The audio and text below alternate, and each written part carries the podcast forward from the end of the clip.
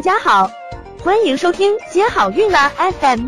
如果你正在准备孕育宝宝，却不知道怎么科学备孕，或者正和试管婴儿打交道，都可以来听听我们的好运大咖说。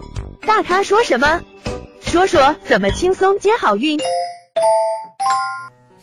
怎么样评估生育能力呢？这个生育力的评估。包括哪些呢？那要从狭义方面和广义方面。如果从狭义方面呢，只是指你的生殖器官的孕育的能力，或者说你性生活的能力，比如说女性的卵巢的功能，卵巢你能不能排出一个健康的卵子？子宫，子宫有没有疾病？能不能有一个比较好的内膜来接受胚胎，也就是有胚胎生长发育的土地？那输卵管呢，就是一个。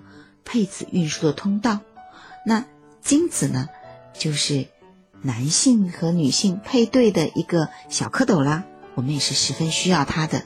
那夫妻之间还要有一个非常好的性生活。那广义的生育力的评估呢，其实往往比狭义的生育力的评估呢还重要。